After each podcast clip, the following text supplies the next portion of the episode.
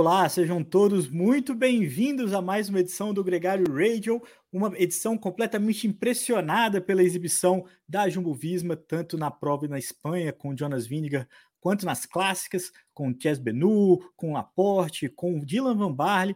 As abelhas uniram nessa que foi a abertura da temporada para eles. Assim, os principais nomes da equipe é, colocaram é, literalmente as cartas na mesa nesse final de semana quem, quem assiste a gente sempre aqui vai lembrar que o Nicolas falou: esperem que a Jumbo vai chegar e não foi diferente, já está ali na briga entre as principais equipes mais vitoriosas da temporada, posto que agora é ocupado pela UAE Emirates, que tem 11 títulos, 11 vitórias nessa temporada já.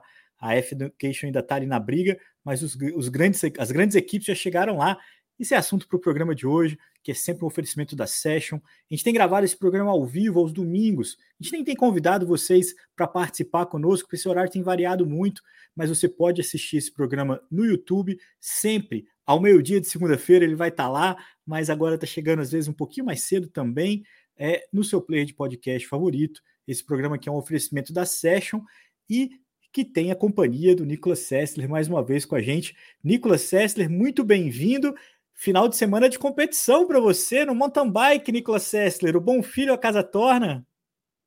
O bom filho a casa torna, rapaz. De volta a sensação de sangue na boca. Desde 2015 que eu não corri uma prova de cross country, cara. Tava, tava brincando. Ah. E é bom, cara. Uma preparação, aquela aí inspirado o Pitcock, Vanderpool, o próprio Avança, que também correu esse final de semana, é, não na mesma prova, mas também aqui na Espanha. Sim.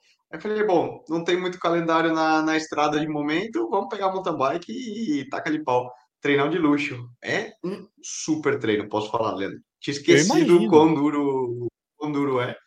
A intensidade, né? Quanto isso pode ajudar. É, Para um ciclista de, de estrada. Oi?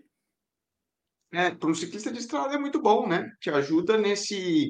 Quando a gente vê, a gente toca muito naquela temática do cross-training, quando a gente vê caras muito bons da estrada fazendo um pouco de ciclocross no inverno, ou mesmo o mountain bike, no fundo é buscar essa modalidade que ele tem alguma é, naturalidade e prazer em fazer, mas que, que leva muita transferência para a estrada porque ele te ajuda muito naqueles momentos decisivos da prova de ganhar força, ganhar explosão. E, e certamente um, um ajuda o outro. A, a, o único problema do domingo, Leandro, foi não poder abrir uma cerveja agora no domingo, ah. depois de corrida final e tal. Eu queria gravar o programa aqui. Nicolas, o Dylan Van Barle bebeu, o Chess Benu bebeu, por que, você não pode beber, cara? Toma aí uma Quaremont, toma aí uma cervejinha, mais do que justo. Até porque esse papo aqui é entre amigos, eu, você, todo mundo que escuta a gente aqui, é todo mundo é, adepto, né, de uma, de uma boa não, diversão. Cara, eu, ia te, eu ia te corne eu ia te conectar demais com a história da Jumbo Visma, cara. Aí eu falei, não, é melhor. Esse é um problema. Aqui porque... a gente já fala pouco sóbrio, imagina bêbado, né? Tipo, ligeiramente alegre. Que Pegar cervejinha um petisquinho no domingo à noite. Ia ter duas horas de programa facilmente aqui. Até porque, Nicolas, tem muito resultado, tem muita coisa interessante que aconteceu e muito desdobramento de tudo isso, né, cara? É, a gente começa falando de mountain bike, vamos falar então do Avancini, que em Banioli correu né? O XCC no sábado, o XCO no domingo. O Avancini fez segundo, é, depois fez décimo no XCO, que é a prova olímpica de fato. O Alan, o Alan Galinski também andou muito bem, é, fez bons resultados, um, um décimo quarto e um vigésimo. Tinha muita gente boa na, na, na prova, né? Então, assim, é, o Lan correu com gente é, que a gente está acostumado a ver na, na, na disputa dos, das grandes provas, então não, tinha mais de 100 inscritos na prova. É, então era, foi um bom Banholes, Banholes é uma mini, uma mini World Cup só, não é oficial. É. é aquela prova que e... ela não é, como se a gente fizer uma analogia aí para a estrada, ela não é o World Tour, mas é. É, é. Vamos brincar com a Estrada Bianchi, né? Estrada Bianchi é uma clássica monumento ou não é? Olha, Aliás, está é valendo, hein, Nicolas? Essa semana está valendo mas falar tá, disso. Tá, tá, né? Voltamos tá à pauta da sexta monumento. Brincadeira, mas vamos, vamos manter aqui, Nicolas, é, um décimo lugar da Avancini no XCO. É, no feminino, a gente teve a vitória da Leona Leconte no XCC, a Helen Baten ganhou no XCO. No masculino, o Avancini ficou em segundo para o, o, nome dele sempre é difícil de falar, do alemão lá, o Schwarzbauer. Lucas Schwarz, Schwarzbauer. E, e no, no, no ganhou no domingo, no, no XCO. É, cabe uma corneta de Schwarzbauer também, né, Nicolas? Não tem um perfil assim, um biotipo de, de, de ciclista, não, tem? Um biotipo de sprinter de pista puro, né? Ele é muito, ele é muito explosivo, cara. Falar, é, ele é muito, né? Você vê a foto dele, ele parece dois do Henrique, né? Que já não é um cara pequeno também, né? Não é um escalador raquítico. Se colocar o Vingegaard ali do lado do, dos três, fica, então, fica engraçado a foto.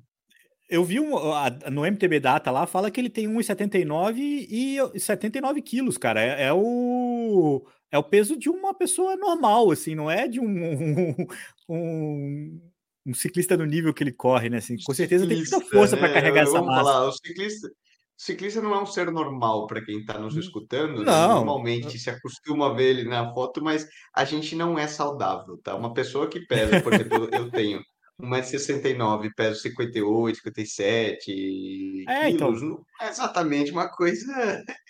O, o... Mas é uma referência pessoas... diferente. Quando você vê alguém normal perto, parece muito. Pessoas comuns, você, você pode até fazer uma identidade, né? 1,79m, 79 quilos. É, 1,69m, 69 quilos. É uma pessoa saudável.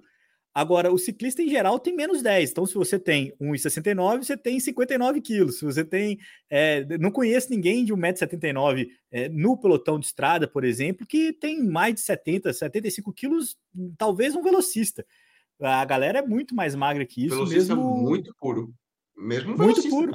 Eu lembro, eu lembro minhas primeiras provas profissionais na quando eu estava de estagiário com Israel, 2017 primeira prova foram umas clássicas ali na Itália, cara. E Viviane tava largando. Na época.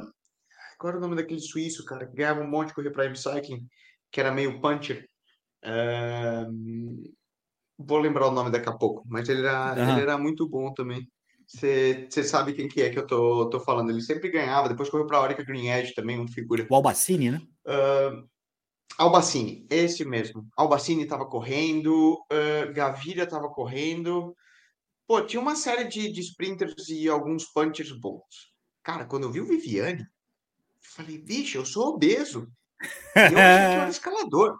E esse cara é sprintista, e ele me largando na subida, cara. Mas é muito magro. Você fala, nossa, o cara é velocista, ele é grande, forte e tal. Não é. Eu falei no programa da semana passada que eu vi, por exemplo, a Demi Vollering, é, cruzei com, com elas treinando e, estava rodando um pouco junto, trocando uma ideia. Cara, a mulher tá muito magra e ela é vista como uma, uma quase como uma puncher, né? Sprinter, uhum. né? não é uma escaladora pura. Mas você olha você olha ela, é só pele e osso. Você pega o âmbito de uma pessoa normal, como você falou, né? Ainda assim é uma pessoa muito magra, mesmo quando a gente leva para o âmbito do, dos velocistas. Né? Não, quando eu conheci, a primeira vez que eu vi o Greipel no, na Paris-Roubaix, eu também fiquei impressionado, que você vê o, o, o gorila, o gorila, o o eu olhei o cara assim, se você vê esses caras com uma roupa normal, eles não te impressionam. Quando, é claro que quando coloca a lycra no, no negócio, fica tudo muito maior. E repara uma coisa, você vai perceber isso muito mais do que eu. O ciclista, quando sobe na bicicleta, ele fica muito. Ele se agiganta, cara. É, quando você vê um cara pedalando na televisão, é, o, o Pidcock na vida, você não, você não imagina ele tão mirrado, tão pequeno quanto ele de fato é, assim, que parece um cara, né? Tipo, isso é, uma, é um efeito da bicicleta. Isso, é, repare, isso é, isso é filosófico, tá, Nicolas? Um momento aqui de, de viagem total. É. Mas o cara pedalando, ele. ele eu acho aumenta. que isso é é pôr de referência, né? Você colocar um ciclista, mesmo um ah, cara também. grande do pelotão, para jogar basquete na NBA, ele vai parecer um anão. Sem dúvida. o...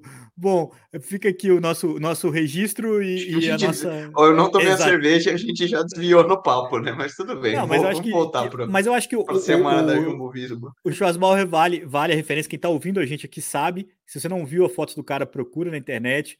É, e se você está impressionado, coloque seu peso e altura aqui nos comentários, participe com a gente para a gente chegar aqui numa, numa equação do que é razoável é, para um ciclista normal, um ser humano normal, não um profissional como, como o Nicolas e o próprio Luca.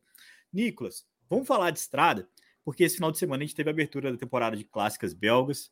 é, com a Unloop, com a Kurnel Bruxelles Kuhn, duas provas que foram muito legais, tem muitas variáveis, mas o mesmo resultado. As duas foram vencidas pela Jumbo Visma, uma com Dylan Van Barle, outra com Chess Benu. É, um ciclista que chegou no ano passado, o Benu, um cara que chegou para ser gregário, para ajudar nas grandes voltas, que tinha uma Estrada Bianchi nos currículos, e o outro que, tinha, que chegou é, também com essa missão de poder ajudar, né? Foi um grande gregário na Ineos e chegou também com o título, o atual título da Paris-Roubaix. Os dois chegaram, os dois é, ajudaram a uma equipe impressionante, né, cara? O, o, a, o, o, conteúdo que o grupo que montou a Jumbo Visma para essa temporada, considerando que o Van Aert ainda nem estreou, é de cair o queixo, né? De cair o queixo. E a maneira como eles correram é de uma Sim. equipe de cair o queixo. E justamente você mencionou, né, duas contratações para serem supostos gregários de luxo que também são capazes de buscar suas oportunidades e arrematarem. E mostra também, acima de tudo, Leandro, a mentalidade de uma equipe campeã. Não importa quem vai vencer, a equipe vai vencer. E isso abre muitas possibilidades. Lembra um pouco aqui Quick Step, por exemplo, quando corria ali com Bunen, Terpstra, Stibar, é, é, tanta gente boa, mas com uma mentalidade de vamos vencer juntos e não com um ego pessoal, que você acaba abrindo possibilidades para que vários vençam. Vi de sábado, por exemplo, a vitória do Dylan Van Baarle mostra um corredor muito inteligente. O momento que ele atacou foi muito oportunista, ele usou o poder e a vantagem numérica da equipe e, claro, levava muito gás. Ele atacou mais de 40 quilômetros da meta, muito. largou de roda todo mundo que vinha com ele e ganhou sozinho. E, e não roda... houve meios, né? Pelotão inteiro, várias equipes, Trek entrou para tirar, Francês de Gil entrou para tirar, Ineos entrou para tirar, não conseguiram trazer o cara de volta. Duas coisas é, que me marcaram. Primeiro, a elegância com que ele pedalou, a cadência com que ele pedalou, 40 km escapado, o cara tava ali numa, numa fineza, numa, parecia que não ia nem sujar o Bretelli. A, a, segunda foi que quando ele atacou, quando ele acelerou, foi uma, um momento meio assim de inquietude do pelotão ali. É, foi na roda dele o Jonathan Milan, que já venceu esse ano, o Leber, que conseguiu andar com ele depois é, mais tempo, e, e, tinha um outro ciclista da Bahrein, não, da Bahrein não, era o da Lotto Destiny, que era o Vermes, Verme, Vermesk, que, uhum. que tinha feito o Rubé. Os três estavam rebolando, cara, fazendo de tudo para ficar na roda dele. É... E os caras pedalando, balançando a cabeça, os caras pedalando, e ele lá. Eu falei, cara, esse cara tá muito mais forte que os outros. Tem, ele tá muito, muito forte, muito, muito, muito forte e não deu outro, né? Isso, isso a gente estava vendo a prova a 40 km do final, tudo podia ter acontecido, faltava ainda o próprio Capelmur, faltava uma série de coisas. Chegaram muito perto dele, no próprio Capelmur, né? O Tim Wellens estava bem perto, visualmente falando, é, os outros ciclistas também, mas a, é o que acontece nessas provas clássicas, né, cara? 15 segundos, 20 segundos é uma eternidade e, e, e o cara que consegue cara. não fecha. Você acha que vai fechar? Tá ali, né? Você tem uma sensação de, de, de volta que o pelotão busca a não. fuga nessas condições e não Cara, consegue é. Numa clássica, numa clássica tá todo mundo queimando embreagem ali. Tá todo mundo ali bem, bem, bem, bem, e não tem mais. Você vai tirar, é muito raro esse cara que tem. E por isso que a distância fica ali, pum, pum, pum, pum, pum, e não, não consegue arrematar. Agora, você falou do Tim Wellens, cara, eu gostei muito de ver ele nesse final de semana correndo. É, foi legal essa mudança dele da Lotto para a UAE, porque a gente viu que ele vai ser a referência do, de clássicas para a UAE, junto do Pod quando ele vier para correr. Né? O Pod está com vontade de ganhar essas clássicas. É, tirando a Paris-Roubaix, que é muito plana, as clássicas de Flanders na Bélgica, Leandro, elas têm um perfil puncher assim e são durinhas. Você pega a Tour of Flanders, acumula mais de 3.500 metros de acumulado, são quase 4.000 metros de, de subida acumulada, está o tempo todo, sobe, desce, vira, sum, pim, pam, pam, sobe paredezinha para cá, para lá. Não são longas as subidas, por isso a relação peso-potência não chega a ser tão efetiva como numa, numa subida, por exemplo, de 10, 15 quilômetros, mas também faz, é, também faz é. diferença. É. O, para fechar um loop, a gente teve o primeiro lugar com o, o Van o Arnaud Dely fez segundo, foi um dos grandes destaques dessa prova, o ciclista da Loto, que ganhou mais de 10 provas no ano passado, que já ganhou esse ano, que tem uma grande expectativa sobre ele, tem 20 anos ainda, e tem uma grande expectativa, andou muito, subiu o Capelmur de Coroão, tomou um tombo, é, e mesmo assim conseguiu, é, foi, foi atacante na, na busca pelo Van Baarle, foi um dos que mais fez força ali, é, enfim, e o Laporte fechou em terceiro é, no sprint, outro ciclista da Jumbo Visma.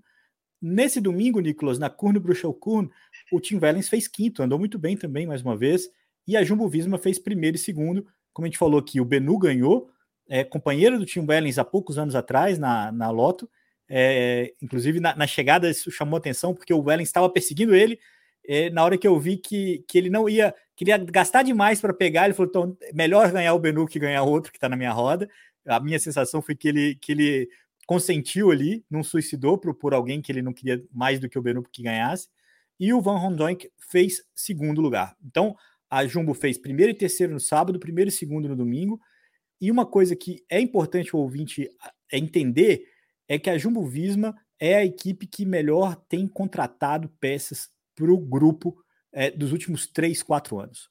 É, a forma como essas peças se encaixam, todos esses nomes que eu falei não eram da equipe três anos atrás. Chegaram de 2020 para cá. Laporte, Rondonk, é, o próprio Van Baarle, o Benu, o Tratnik, que também ajudou muito o esloveno que chegou esse ano, é, que reforça a equipe. Então, assim, é um time que tem se tornado cada vez mais forte. Tem um pouco daquilo que você falou, né, Nicolas? É, eles conseguem convencer os caras de se juntar ao time. Então, você consegue convencer o cara a acreditar, o Dylan Van Baarle, de ir e, e, e, de alguma forma deu certo, né? A gente ficava pensando como é que ia ser a distribuição da equipe entre ele, o Van Aert, que quer ganhar Rubé, eu, claro que o Van Barra também quer ganhar Rubé, então, você pensar, esse final de semana, o Van Aert não defendeu o título dele, o Van Barle ganhou a prova, semana que vem a gente tem Estrada Bianchi com a estreia da temporada de estrada do Van Aert, com o Mathieu Van Der Poel, com uma série de outros grandes astros, e, e a Jumbo vai levando assim, de uma forma muito empolgante. Assim, a sensação que eu tenho, Nicolas, é que aquela imagem que a Soldal Quickstep construiu para as clássicas, hoje esse posto tá com a Jumbo Visma, cara.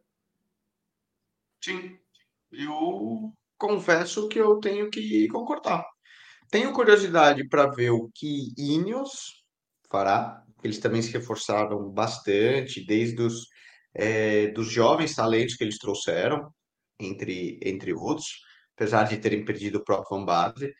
Uh, Pitcock estava ali, né? Sprintou na ómulo para fazer tava... quarto ou quinto, estava no, no molho ali. Faltou hum, faltou mais presença da Ineos, né? Mas uma equipe muito forte. Eles tiveram step, inegável que eles sempre vão querer é, dar essa presença e também a própria Lotto Destiny, né?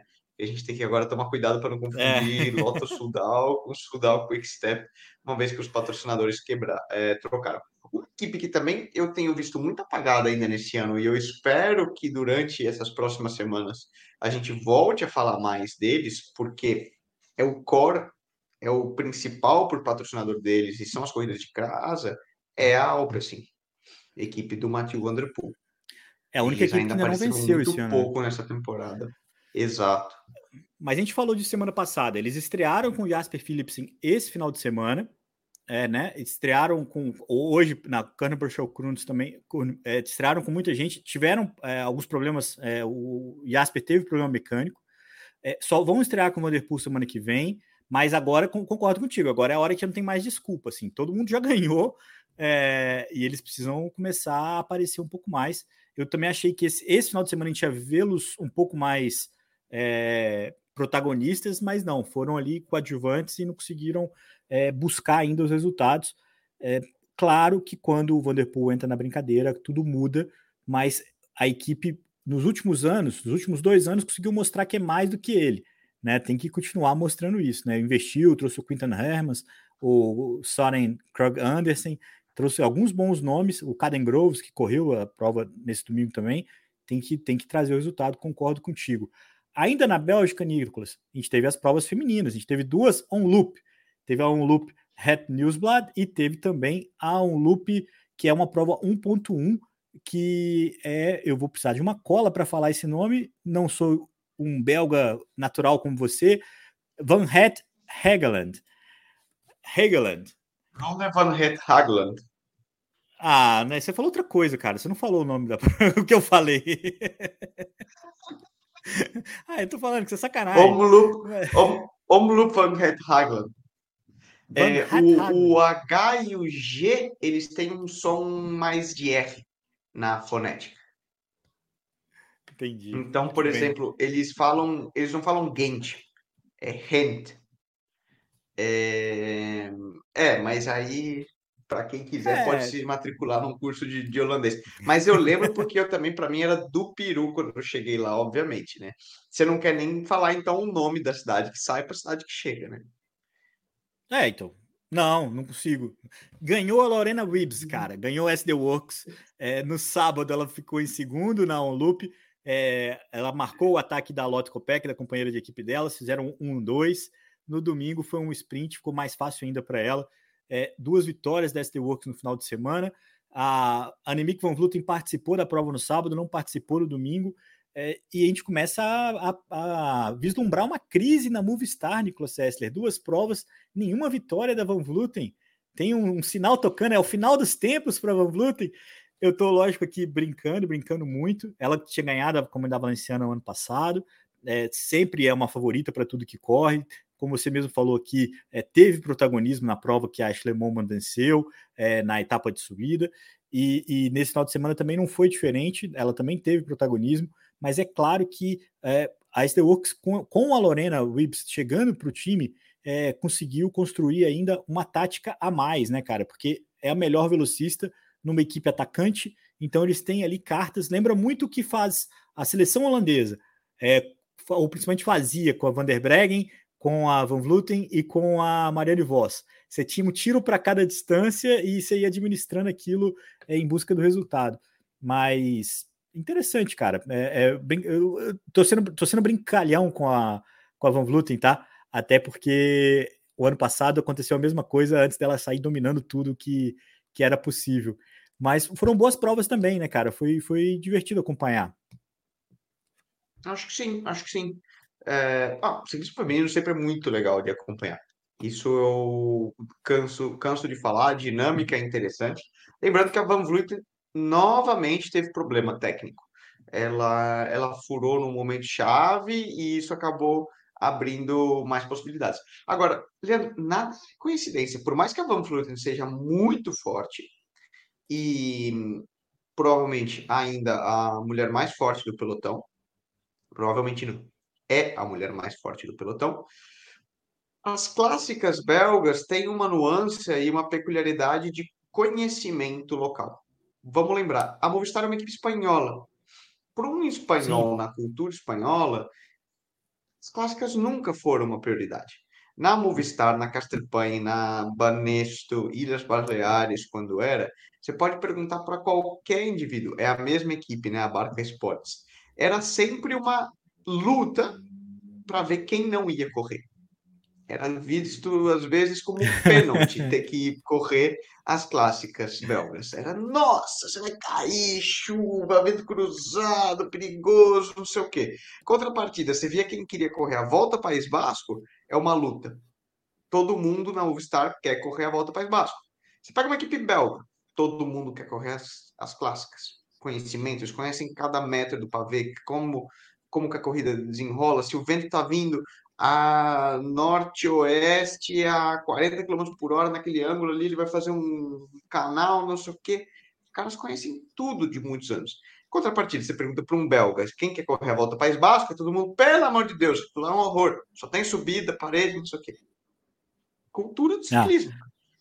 E nesse, nesse momento, não estou falando, a Van Vleuten é holandesa, ela tem muito conhecimento, muita vontade. Mas o know-how geral da equipe, não estou criticando a Movistar, estou elogiando a Works. Sim, também é, eu entendi. É uma, equipe, é, é uma equipe de lá. Eles têm vontade, eles têm conhecimento de causa. Eles sabem cada metro, eles trabalham para ganhar aquilo como nunca. Ou seja, não é coincidência que eles tenham feito o primeiro, o segundo, e sido no outro dia também. É, aproveitando aqui a participação do Gil Santana com a gente nos comentários, para quem está ao vivo agora com a gente no YouTube, é, ele que faz a conta do Digital Cycling, ele citou o quanto que a Lotte Copec é, ficava feliz quando chovia, quando o terreno estava mais é, desagradável, vamos dizer assim, porque favorecia ela como belga é, ter mais é, dificuldade, porque a dificuldade era igual para todas, mas ela conseguia administrar isso de uma forma melhor do que seus rivais, por ter ali uma, uma identidade com o terreno, né, por ser da, da região e, e poder pedalar nessas condições. Eu concordo contigo e eu acho que a Van Vluten não tem tem até uma corneta em relação à forma como ela desce e tal, mas o principal é a equipe em torno dela para poder controlar as variações táticas, né? Quais são as possibilidades da equipe. Esse ano, inclusive, a Arlene Sierra liderou a prova boa parte do tempo, marcando o ritmo pela Movistar na prova, uma estratégia da ciclista cubana é, junto com ela, com certeza foi algo que a equipe tentou planejar, mas na hora que a prova esquentou de fato ali, eles ficaram um pouco perdidos. Mas fica o registro é, para a expectativa, o próximo encontro delas é na Estrada Bianchi, semana que vem também, na Toscana. É uma prova sempre encantadora, uma prova que a Van Vluten já venceu, venceu é, o ano passado quem ganhou foi a Lotte Kopeck, então acho que a gente vai ter uma expectativa bem interessante porque vai rolar tanto no masculino quanto no feminino por lá. Nicolas, falando ainda da França agora, a gente teve duas provas por lá, é, duas clássicas, duas vitórias de franceses. É, o Julian Alaphilippe venceu no sábado, abriu aí a temporada dele, uma primeira vitória dele sem a camisa de campeão mundial depois de muitos anos, ele que usou ela por dois anos consecutivos.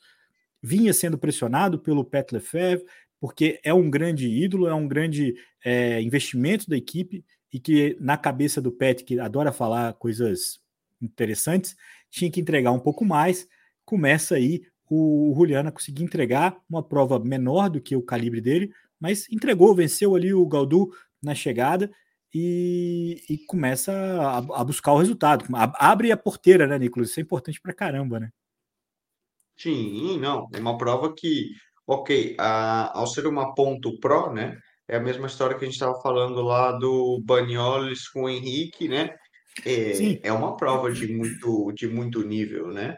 Não seja, seja Pô, dita, a verdade tava... é uma prova Tatilist, muito bom. tinha muito bom, Bardet, tinha Bora em Guilherme Iguita, Guilherme.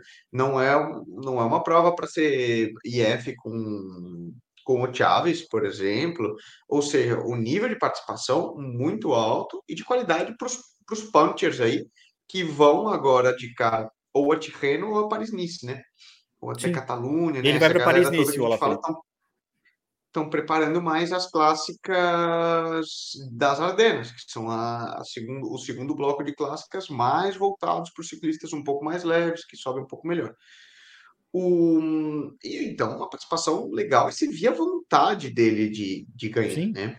Lembrando que até agora, essas últimas semanas, ele estava aqui em Valência, aqui em Cal, treinando bastante, toda a equipe estava concentrada com esse bloco ao redor do Alaphilippe, e eu acho que essas, esses cutucões aí, essas cornetas do Patrick Lefebvre, são a maneira de um manager old school, de um gestor Sim. de pessoas antigo, de cutucar os funcionários e tentar extrair, extrair mais deles, né? A gente sabe que hoje isso nem sempre funciona, mas o método do, do cara de, de botar pressão. Fato é, foi uma prova muito bonita. Eu assisti ao vivo, que eu estava acompanhando queria ver como o Sérgio, o Sérgio ia. É uma prova que ela tem um, um início bem tranquilo, ela acumula bastante. Eu lembro quando eu corri ela um, um ano, se não me engano, foi 2018 ou 2019, com, com a Burgos, essas as duas.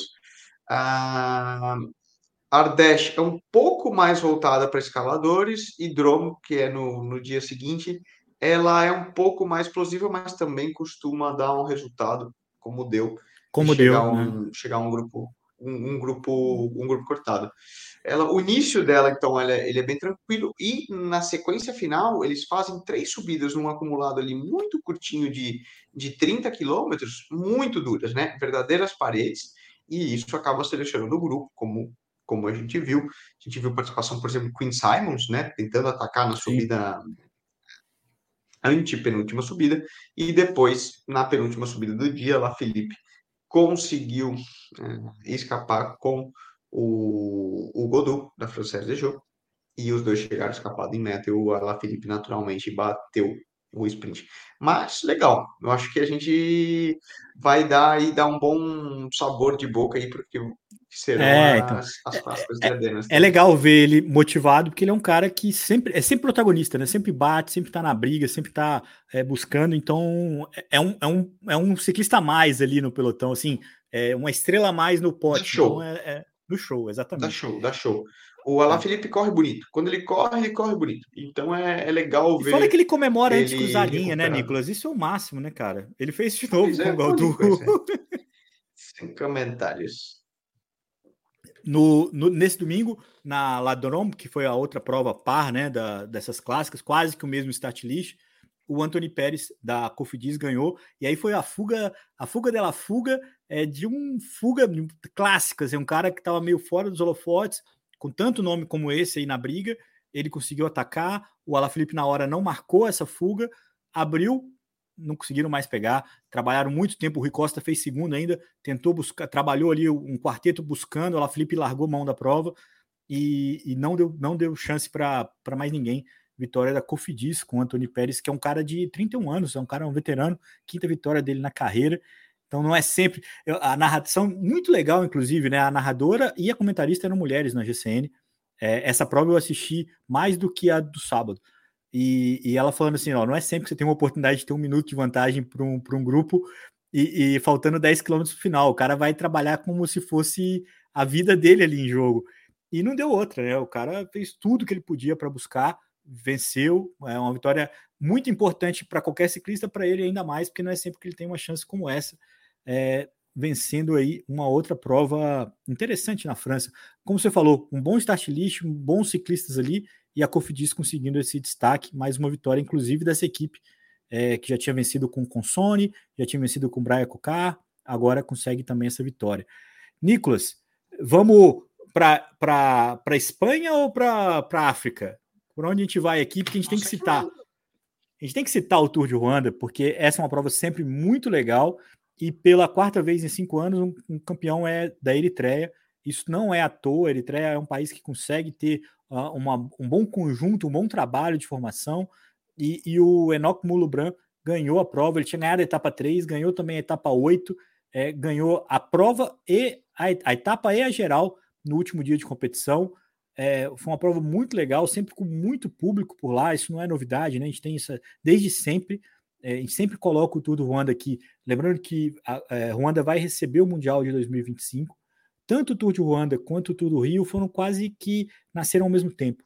E, e eu sempre comparo tudo que o Tour do Ruanda consegue conquistar é, de audiência, de público, de reconhecimento, o Tour do Rio teria plenas condições, não é possível que não teria. Então eu sempre comparo muitas das duas provas e, e Ruanda mais uma vez não decepcionou, foi uma prova muito legal com a presença do Chris Froome, que andou na fuga é, um dia, chegou a ter uma grande vantagem, mas furou, caiu, enfim, tem uma série de, de desculpas. O Froome terminou na 24ª colocação na geral, 28 minutos atrás do campeão. E também teve ali, entre outros destaques, Nicolas, uma vitória da Global Six, né, cara? Uma vitória do sul-africano, do, do, seu companheiro de equipe também, vale uma coisa que vale mencionar para a gente falar do Tour de Ruanda, que é uma prova sempre muito legal é, as fotos, as imagens, tudo que tem da prova é sempre muito bacana de, de acompanhar também.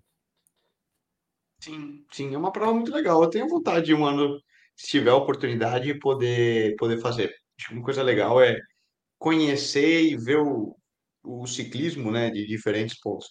E você mencionou, né, a vitória do, do Colo, né, sul-africano, correu pela seleção nacional, porque a, a é, Global não correu e mas não, não, não, deixa de ser um companheiro um companheiro de equipe. Ainda que não confesso que não nos conhecemos pessoalmente né? Só trocar mensagem no WhatsApp ali do grupo da equipe essas coisas mas é pô é legal né? De certa ah, é forma tem uma, uma proximidade você vê um cara assim ganhando o ciclismo profissional é é bom é bom para a moral da equipe para todo mundo se você não for lá com a Global Six, que vá ao Mundial em 2025. É, tem, que, tem que ter como. É uma meta interessante aí correr ah, também por lá. Um, Vai ser uma um, é, muita gente a, gente a gente esquece, né? O Mundial de 2025 vai ser por lá. Hum, primeiro em, na África verdadeira, né? Vamos falar em. É. é... Não, vai ser negra, legal. né? Esqueci o termo, o termo técnico, corrijam aí se eu, eu sei se, se eu estiver equivocado.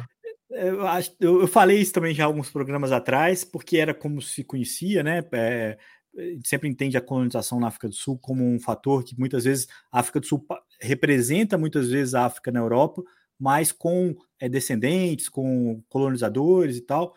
É, nesse caso é uma, uma, uma identidade maior. Agora, Nicolas, vamos fazer então um giro por baixo. Vamos falar do UAE Tour, que foi uma volta.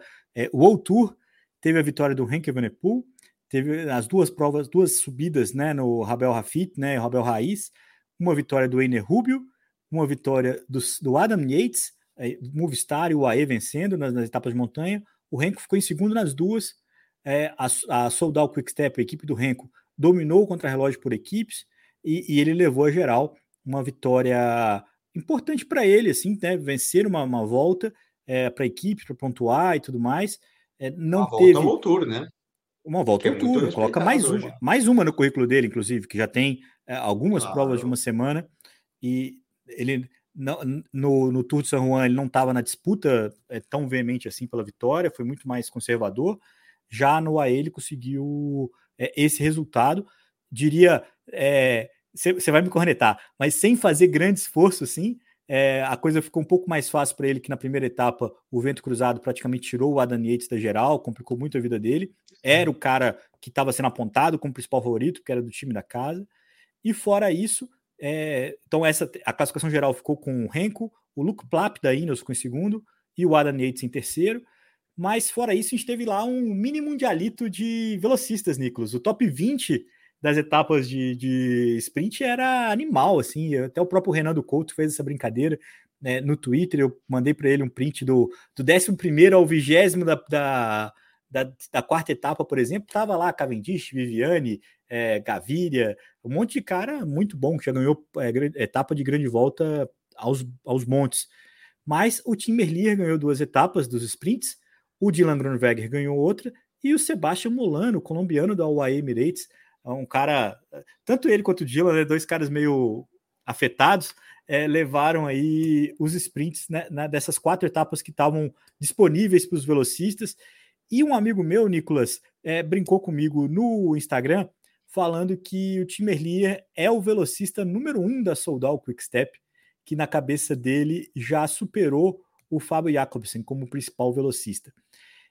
Eu acho cedo para essa corneta, cara. Aliás, essa corneta não, para essa análise séria. Eu acho que a brincadeira é válida, porque é o campeão belga, é um cara que já ganhou muitas coisas, e o Fábio Jacobsen é um grande ciclista também. Você tem uma opinião formada sobre isso? Não. Eu acho que a estrada vai formar a opinião. É, acho... Assim é, como cara... foi Kev versus Jacobsen, como foi é. Viviane, como foi Kittel, como Furo e Gaviria. É que a é. lista é enorme de grandes velocistas que passaram pela Quick Step, né? Pela, pelas mãos do Patrick Lefebvre. E eu acho que a estrada é, vai, muito... vai mostrar isso. Eu acho que o Fábio Jacobsen, como sprinter puro, ainda, ainda é melhor do que o Merlier. Estou curioso para ver como é que é, uhum. Mas estou ainda mais curioso para ver o que, que vai ser o Merlier na temporada de clássicas, quais são as oportunidades que ele vai ter com a Soldal, porque o ano passado com o Alpecin ele fez boas apresentações, foi bem na Paris-Roubaix, é, foi muito bem, é, é, se adaptou bem, mostrou como bom belga que pode andar bem nessas provas e está na equipe que melhor pode oferecer condições para ele nesse sentido. Então, é, vantagem da, da, da Soldal que conseguiu mais uma vez ter dois caras desse nível juntos. Eles não precisam saber quem é o melhor, exceto Nicolas, na hora de decidir quem vai para o Tour de France, que ali, ali é o calo que aperta o Pet para saber qual dos dois que vai. É, ele não falou nada esse ano ainda, por, por exemplo, ano passado ele tinha falado, vai o Fábio Jacobsen e deixa o Cavendish chorar. Esse ano ele não falou nada ainda, é, não sei ainda se tem esse calendário, mas curioso, vamos ver o que, que vai acontecer. A gente ganha assistindo, né, Nicolas? Bom, é, então quanto mais maluco, melhor. Nicolas, guardei para o final, que a gente começou falando da Jumbo, vai terminar falando da Jumbo. Uma prova aí na Espanha, pertinho de você, Gran Caminho, uma prova cheia de novidades, cheia de coisas. É, um drone muito doido, uma chegada. Na Galícia, é, eles... em Galícia, Galícia, terra ali de Santiago de Compostela, para quem conhece, Sim. já fez já rolou o programa né, de Santiago aqui no, Terra no, de Oscar Pereiro, né? do, do, campeão do Tour de France. O... Mas não, mas, mas aquela primeira chegada. Então, vamos fazer uma ordem cronológica aqui para todo mundo entender. A prova do Gran Caminho é, teve quatro etapas. É, se você não sabe quem venceu cada uma delas, é muito fácil. A primeira foi cancelada porque nevou, faltava 20 quilômetros para chegar, os caras começaram a reclamar, é, porque ia ter uma longa descida. É, os caras estavam morrendo de frio ali, estavam incomodados, mas estavam com medo também do que ia ser descida. É, pararam o pelotão, os ciclistas pararam, reclamaram, é, fizeram ali, se pode contar detalhes sobre isso. A fuga demorou mais uns 4 km, 5 km para parar, deu dó dos caras, porque os caras estavam ali sonhando com a vitória, fazendo todo o esforço. É, eu não sei se tinha uma solução é, que equalizaria tudo, né, Nicolas? Por deixar os caras chegarem e anular os tempos, o que fosse, mas a fuga estava muito mais afim. É, tanto que quando o pelotão parou, a neve parou junto. Foi, foi meio, meio fatídico, assim. Mas não dá para saber. Importante, ninguém venceu na primeira etapa. O, o Jonas Vingegaard ganhou a segunda etapa, o Jonas Vingegaard ganhou a terceira etapa, e na quarta etapa, o vencedor foi o Jonas Vingegaard. Então a Jumbo Visma ganhou as três etapas com o mesmo ciclista, que ganhou, obviamente, a geral. É, o Attila Walter, que foi gregário e também é, pódio, ficou em terceiro na, na, numa dessas etapas. Na etapa do crono final, é, quem ficou em segundo foi outro ciclista da Jumbo Visma, o Juan Dennis. E, enfim, na classificação geral, ficou o Jonas Vindiga com Jesus Errada da Cofidis em segundo e o nosso amigo Rubem Guerreiro, português da Movistar, completou o pódio ali em terceiro. Na prática, Nicolas, foi uma prova até quase que sem emoção, assim, porque estava em outra velocidade, estava em outra rotação o Jonas Vingegaard, né? Na primeira etapa, na hora que ele acelerou, na segunda etapa, na hora que ele acelerou, acabou. Não teve nem ah. graça. Nem dúvida. Nem, nem dúvida. dúvida. Não, ele, ele nem suspense. Fica. Ele nem guardou um pouquinho é. de suspense pra gente. Eu acho sim, cara. É, havia uma certa dúvida, né, com relação à forma do Vingegaard, no sentido de que rolou toda aquela polêmica de que se ele estava em depressão, pós-tour, com a vitória e é o vigente campeão do Tour de France, né? Então, cara, polêmicas ou não polêmicas, sempre que o contador vinha correr, cara, é o contador correndo quando ele era o campeão do Tour. Quando o Froome vem correr uma prova na Espanha, é o Froome correndo. Na, na sua época, né, que ele era o, o, o campeão, e assim assim por diante. Pogacar, tudo que o Pogacar está fazendo, a gente está acompanhando. Então é natural que trouxesse essa, essa maior pressão midiática. Não pensem que foi uma prova com algum nível de participação baixo. Você tem Jesus Errada fazendo segundo na classificação geral, você tem Movistar entrando ali também com Rubem Guerreiro.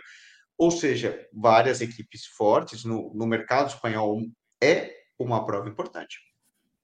Agora, o Vingegaard escolheu um momento chave para começar a esticar, esticar as pernas. Claramente estava superior ao restante do pelotão. O que mais me impressionou não foram nem ah, os resultados nas subidas, é, Leandro. Foi o resultado de hoje, no domingo, no contrarrelógio.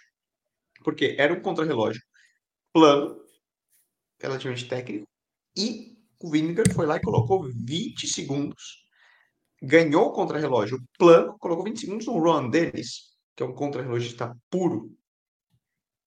Isso sim me chamou a atenção nem, nem tanto a questão da, das subidas em si, falar, nossa, como esse cara veio com um contra-relógio forte. Isso já mostra o objetivo dele preparando para o Tour e, e, tudo mais, que vai ter um pouquinho mais de, de crono. Só, só fazendo um registro aqui, na, no, no, no Tour de France do ano passado, ele também deu show na crono. Tanto que as classificações se mantiveram as mesmas. Ele, o Tadej Pogacar e o Geran Thomas. O Geran Thomas não tirou tempo dele, o Tadej Pogacar não tirou tempo dele. Então, é, é um cara que se defende muito bem no contrarrelógio, apesar de que a imagem dele antes do contrarrelógio do Tour de France foi uma parada muito impressionante, assim, que ele estava completamente chapado, assim, tipo, eu, o nível de concentração que o cara tava foi uma coisa muito, muito, muito assustadora, assim. Enfim, mas de fato, como você falou, é, era importante ele deixar esse cartão de visita, né? Tipo, até. Você acha que o show do Pogacar botou uma, uma pressão nele, uma pressão no sentido assim de uma fome nele, de falar, cara, eu também posso fazer isso, eu também posso ir numa prova e ganhar várias etapas seguidas. Para quem ah. foi esse recado? Põe, põe, né? Como alguém que é extremamente competitivo, e a gente fala disso N vezes, você tá sempre olhando. E você, você vê o outro colocando e fala, peraí, aquela história, né, do hold my beer. Deixa eu mostrar, né? Então, põe, põe. Eu acho que certamente eles estão ali mandando mensagens é, subliminares ali, né? Sem, sem ter é. um embate direto, mas tem. Mas não vai demorar, porque no próximo final de semana, então a gente está começando esse programa, esse programa abre a semana, então quem está ouvindo a gente ao vivo, é, a gente está gravando ele nesse domingo, a gente abriu para as pessoas participarem também, mas ele publica agora na segunda-feira. É, no final de semana tem Paris-Nice, com a participação do Tadej Pogacar, do Jonas Vingegaard e, e grande elenco.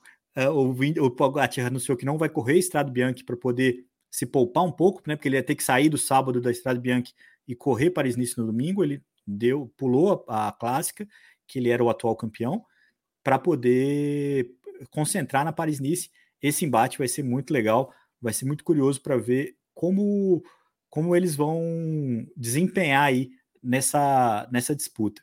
Claro, Nicolas, que Paris-Nice não é Tour de France, né? A gente tem aí uma, uma boa rota, né? Vai ter uma prova interessante, vai ter uma imagem, uma impressão, uma moral ali no começo da temporada. Imagina você começar março é, com a moral do time, sabendo que você pode performar e sabendo que você ganhou um rival direto, mas o que importa nesse contexto é quem vai ganhar julho, né? Quem vai retomar depois de dois anos ou quem vai renovar o título depois do ano passado. É, entre esses dois aí, é, tudo vale, mas o que vale mais é julho. E a gente vai aqui acompanhando cada uma dessas provas para ver o que, que, vai rolar, cara. Eu, a, a, gente ganha, né? Eu, eu, eu vou, vou, ser repetitivo nesse programa mais uma vez. O Oleg Tinkov, quando ele estava é, extremamente chateado com o ciclismo, ele falou assim: é, o que me incomoda no ciclismo é as grandes estrelas não participarem dos principais eventos. As estrelas precisam participar mais, não dá para correr só em julho, não dá para. E é o que a gente tem visto, direto ou indiretamente, o que ele reclamou acontece, né? Tipo, não se enfrentam toda vez, né? Então, você não vai ter um, você não vai ter toda a prova, um embate entre o Renko, o Pogacar, o Vindigar, o Roglic, e esses caras não se batem o tempo todo, eles passam ali a, algumas é, alguns caminhos diferentes e de propósito. Mas vê-los competindo é, é, muito legal, né? Acho que é isso, isso é muito importante para o ciclismo. É um show, Leandrão. É um show, é um show. E a gente liga a TV para se divertir, cara. E é isso que quando você liga para assistir qualquer evento esportivo, você liga para show. É. Tem um quê de telecat, mas isso é uma corneta para um outro programa. O dia que a gente fizer um programa tomando Quaremont, a gente vai discutir isso, Nicolas. O quanto que dentro desse show era esperado o espetáculo da, de tantas vitórias assim do, dos mesmos nomes. Muito obrigado a todo mundo que acompanhou esse programa aqui ao vivo com a gente. Tem uma galera aqui é, ao vivo agora. É, esse conteúdo, comentem esse post, é, é, enfim, participem com a gente desse programa. É sempre um grande prazer estar aqui na companhia do Nicolas Sessler, trazendo as principais notícias da semana, a expectativa do que vem por aí e uma análise crítica que só um cara como o Nicolas pode trazer para a gente. Nicolas, mais uma vez, um grande prazer, cara. Obrigadão. Então, valeu, parceria aí no Domingão. E vamos lá, mais uma semana boa de corrida pela frente. Se você pegou esse programa pela metade, você pode ouvir ele na íntegra, tanto no YouTube quanto no seu player de podcast favorito. A gente está nas principais plataformas. Um grande abraço e até a próxima.